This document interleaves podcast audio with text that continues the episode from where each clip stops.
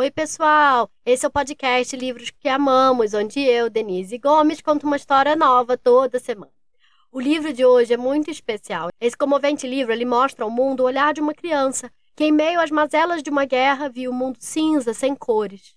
A história vai nos contar que precisamos de muito pouco para devolvermos as cores para um mundo dividido em fronteiras e imerso nos cinzas de conflitos desnecessários. Eu super recomendo vocês terem esse livro em casa, inclusive que as ilustrações são lindíssimas. O livro se chama As Cores de Tó, escrito por Flávia Ribas, ilustrado por Carmen Santiago, publicado pela Edufis e está disponível online no site da Edufis. Eu vou deixar o link na descrição desse episódio. Quem faz a abertura desse episódio é o Matheus, que me mandou um áudio incrível. Matheus, muito obrigada pela sua participação. Um beijo grande. E conta pra gente o que você tem a dizer. Oi, Denise. Eu sou o Matheus. Eu tenho quatro anos. Eu moro em Belo Horizonte. E hoje, a história de hoje é as cores de Tó. Beijo, tchau.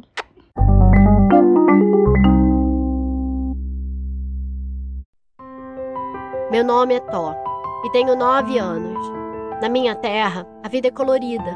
Tem azul no céu, verde nas plantações, cor de rosa no abraço da minha mãe, amarelo nas flores e nas frutas, cor de laranja no sabor da comida deliciosa que a minha avó prepara. A minha aldeia é linda. Branco é o meu sorriso, e também são brancos os sorrisos dos meus irmãos e amigos quando a gente brinca debaixo das árvores. Minha prima Ana tem o sorriso mais branco do mundo. O sol brilha mais quando Ana sorri. O céu fica laranja no fim do dia. Na noite escura, tem a lua. Ela e as estrelas são da cor brilhante. Todas as cores do mundo estão nos panos das mulheres que vêm e vão trazendo água. Dias de música e dança são arco-íris, de todas as cores. Eu e minha prima Ana ficamos sentados no canto, vendo as cores dançarem nos panos das mulheres. Gosto de ouvir o som que meus pés fazem quando batem no chão. Tum, tum, tum, tum. Teve um dia estranho em que a minha vida ficou cinza e se apagou. Chegaram uns homens com pincéis bem grandes, com uma tinta confusa e barulhenta. Eles misturaram todas as cores os olhos de toda a gente ficaram vermelhos de medo. Nós tivemos de fugir. Eu e minha prima Ana corremos para o mato, assustados porque as cores sumiram. Todo mundo correu, mas nem todo mundo conseguiu escapar. O vermelho misturou-se com o marrom do chão.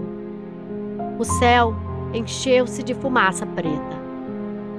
Nossa casa não era mais casa, ficou sem cor minha aldeia ficou cinza. A vida ficou parecendo um carvão. Naquele dia, a tristeza transformou-se em uma mancha cinzenta que tomou conta de todo o meu corpo. Não encontrei espaço para nenhuma outra cor. A incerteza do amanhã deixou tudo assim, sem graça, sem vida.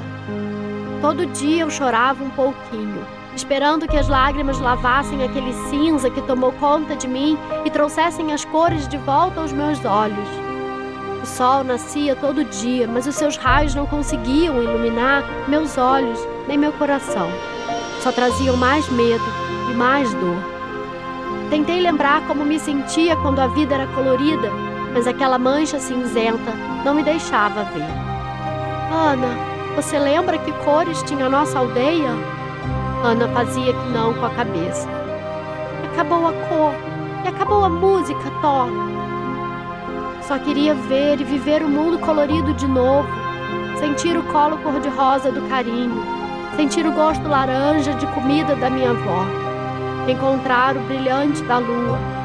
Esfreguei os olhos, lavei com muitas lágrimas, mas as cores não apareciam. Ana, vamos fugir para encontrar as cores? Fique aqui, Thor. Lá fora é mais cinza ainda. Fique aqui.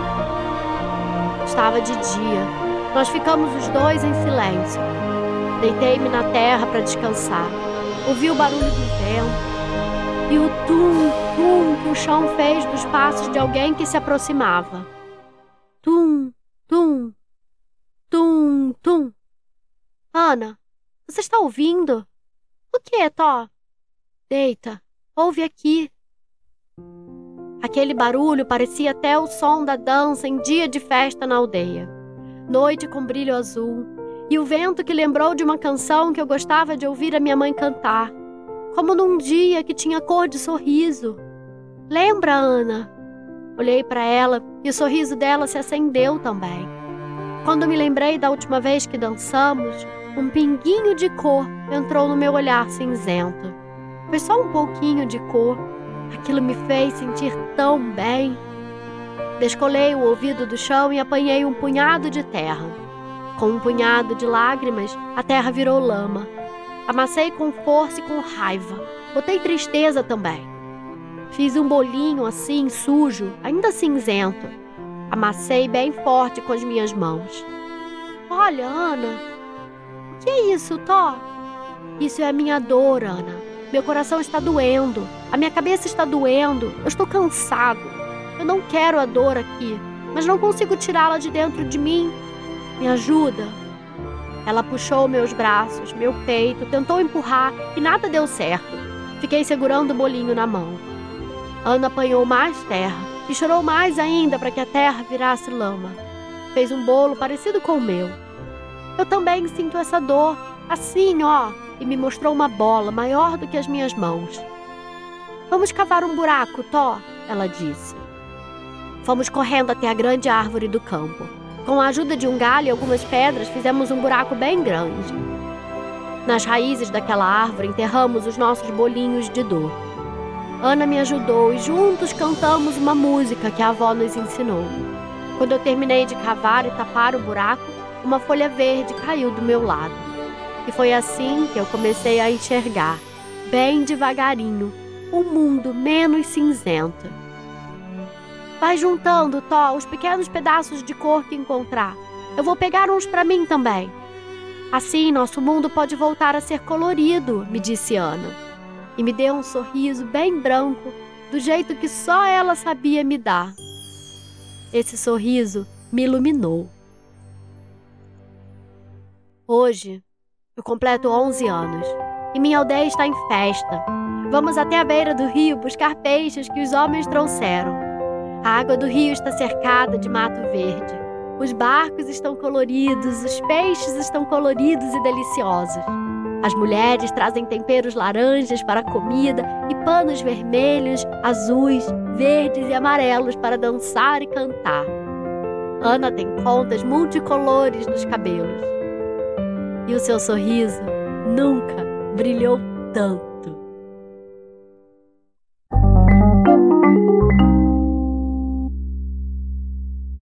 E aí, gostaram da história? No final do livro, a Flávia conta que essa história foi inspirada na vida de crianças que vivem em regiões com conflitos armados no Sudão do Sul, país africano. Por causa da guerra, tiveram de deixar suas aldeias e fugiram para campos de refugiados. Lá recebem apoio de pessoas que vêm de longe para ajudá-las. Além das instituições locais, há profissionais de vários lugares do mundo que trabalham em diversas organizações, como Médicos Sem Fronteiras. Uma história contada pela psicóloga brasileira do Médicos Sem Fronteiras, a Débora Noal, inspirou esse livro. O livro traz ainda outras informações sobre o que o inspirou, sobre o projeto, o trabalho que todo que a Flávia fez para construir essa história. Vale muito a pena vocês lerem. Eu vou deixar o link na descrição do episódio. O livro de hoje se chama As Cores de Tó, escrito por Flávia Ribas, ilustrado por Carmen Santiago. Flávia, muito obrigada por ter me apresentado esse livro. Ele me emocionou demais, principalmente quando eu reli ele agora para gravar o episódio no meio dessa nova guerra que começou no mundo.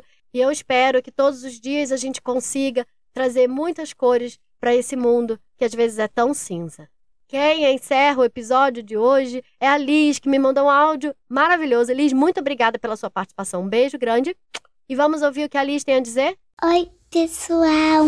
Meu nome é Liz e eu tenho seis anos. Eu moro em Brasília. E a história de hoje se chama As Cores de Tó. Eu gostei muito da história. Tchau, um beijo, Denise Gomes.